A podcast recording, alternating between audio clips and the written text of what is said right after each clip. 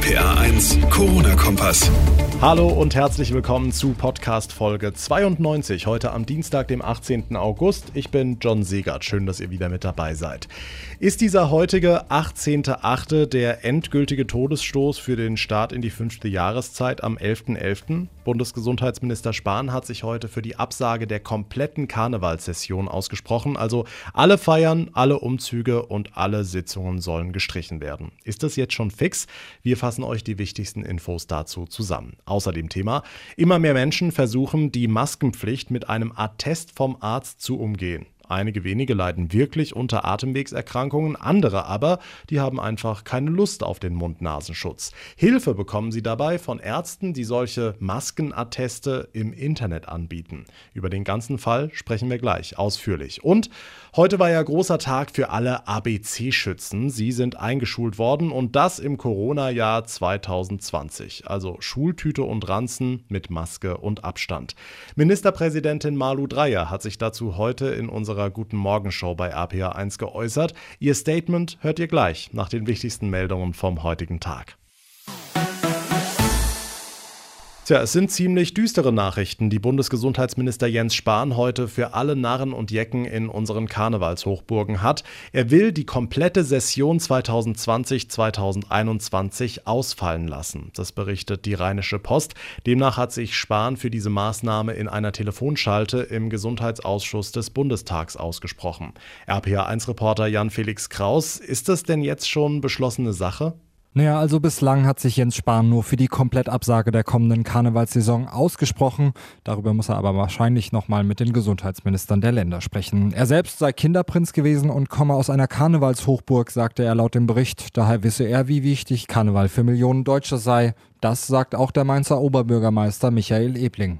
Es gibt Millionen, die auf die Mensa Fastnacht gucken, dass jedes Jahr hier tanken sie nochmal das auf, was man so an Kraft für das Leben sonst braucht. Und gerade in Corona, glaube ich, braucht man viel Kraft. Klar, Kraft und Durchhaltevermögen, aber so zumindest Spahn, in diesem Winter könne er sich das närrische Treiben einfach nicht vorstellen. Viele hatten die Feierei zum 11.11. .11. ja schon abgehakt. Die Hoffnungen lagen vor allem auf nächstem Jahr, also Altweiberfastnacht und Rosenmontag. Dafür haben Narren und Jecken viel Kreativität in Corona-konforme Karnevalspläne gesteckt. Nochmal der Blick nach Mainz. Dort will der Karnevalsverein die Motivwagen vom Rosenmontagszug in der Innenstadt aufstellen und die Menschen daran vorbeilaufen lassen, statt umgekehrt mit dem Zug an den stehenden Narren vorbei beizuziehen. So könne man die Besucherzahl und die Abstände kontrollieren, sagte uns MCV-Präsident Reinhard Urban. Ob das tatsächlich umgesetzt wird, das werden wir sehen. Die Schwierigkeit der Planung ist einfach, dass wir über die Zukunft und insbesondere die Entwicklung der Pandemie nichts wissen. Sollten die Pläne von Gesundheitsminister Spahn Wirklichkeit werden, dann müsste die Karnevalssaison 2021 wohl in allen Karnevalshochburgen per Livestream im Internet stattfinden.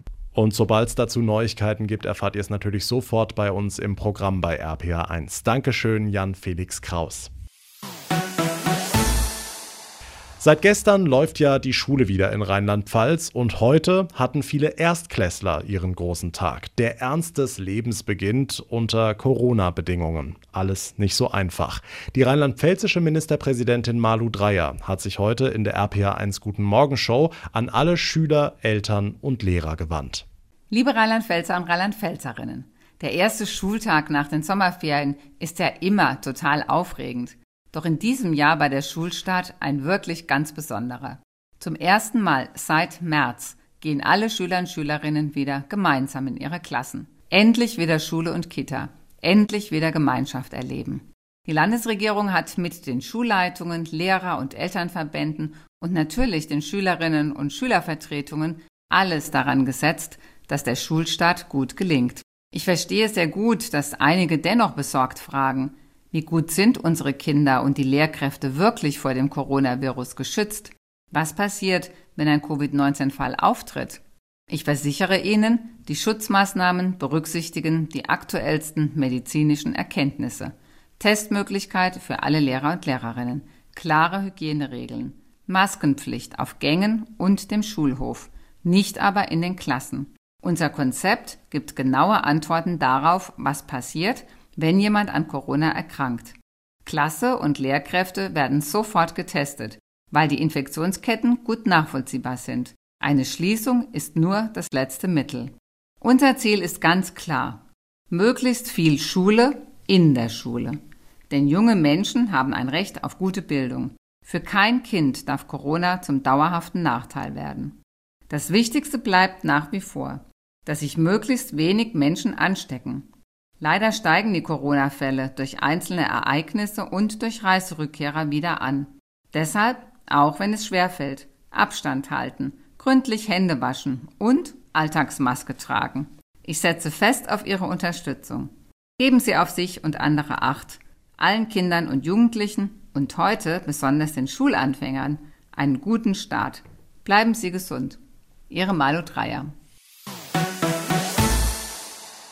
Ich muss keine Maske aufziehen, ich habe einen Attest. Eine Aussage, die wahrscheinlich viele von euch auch schon irgendwo aufgeschnappt haben, sei es im Supermarkt, beim Friseur oder in der Bahn. Und tatsächlich, die Zahl der Menschen, die mit einem Attest die Maskenpflicht umgehen wollen, die nimmt zu. Aber geht es denn so ohne weiteres? Susanne Kimmel aus den RPA1 Nachrichten, wie ist es denn geregelt? Naja, also die Maskenpflicht ist ja Ländersache und für wen diese Pflicht gilt, beziehungsweise eben nicht, das steht in der sogenannten Corona-Bekämpfungsverordnung für jedes Bundesland. Ich zitiere mal aus dem Dokument für Rheinland-Pfalz. Darin heißt es, die Maskenpflicht gilt nicht für Personen, denen das aus gesundheitlichen Gründen nicht möglich oder zumutbar ist. Dies ist durch eine ärztliche Bescheinigung nachzuweisen. Zitat Ende. Natürlich leiden viele Menschen beispielsweise unter Lungenerkrankungen, für die der Mund-Nasenschutz auf Dauer zu viel oder sogar gefährlich werden kann. Aber viele wollen diese Attests wohl einfach nur, weil sie keine Lust auf die Maske haben. Das zeigt ein Fall aus Hessen. Dort hat ein Arzt Maskenatteste im Internet angeboten. Der Chef der Hessischen Landesärztekammer, Dr. Edgar Pinowski, sagte dazu im zweiten in dem Fall des Internets ist es ja so, dass das absolut unbekannte Patienten sind. Das heißt, der hat oder die Kollegen, die das machen, haben den Patienten weder gesprochen noch gesehen. Das heißt, es ist ein absolutes Gefälligkeitsattest, was aus medizinischer Sicht auch absolut unwirksam ist. Der Fall liegt laut Bericht inzwischen vor dem hessischen Berufungsgericht. Tja, die einen haben Probleme mit der Maske, die anderen eher mit der Geduld. In Bayern konnte ein Italienurlauber nicht auf sein Testergebnis warten, hat dann eine Party besucht mit immensen Folgen. Ja, wegen ihm sind jetzt über 100 andere Partygäste in Quarantäne, denn wie sich später herausgestellt hat, war sein Testergebnis positiv. Der Mann hatte sich mehreren Medien zufolge nach seiner Rückkehr aus Italien an der Grenze testen lassen.